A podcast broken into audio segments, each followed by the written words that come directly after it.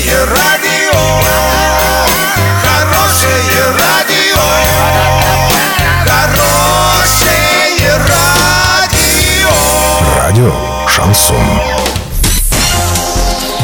В студии с новостями Дарья Дмитриева. Здравствуйте. Спонсор выпуска «Строительный бум». Низкие цены всегда. Картина дня за 30 секунд. В Орске выбрали учителя года 2019.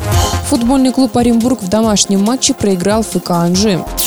Подробнее обо всем. Подробнее обо всем. 1 марта в Орске подвели итоги муниципального этапа городского конкурса профессионального мастерства «Учитель года 2019». В этом году в нем приняли участие учителя школ и педагоги учреждений дошкольного образования. Несколько дней они демонстрировали свое мастерство членам жюри и проводили открытые уроки. В итоге педагоги были отмечены в нескольких номинациях. Девять из них стали лауреатами конкурса и получили денежные сертификаты от главы города на сумму 3000 рублей.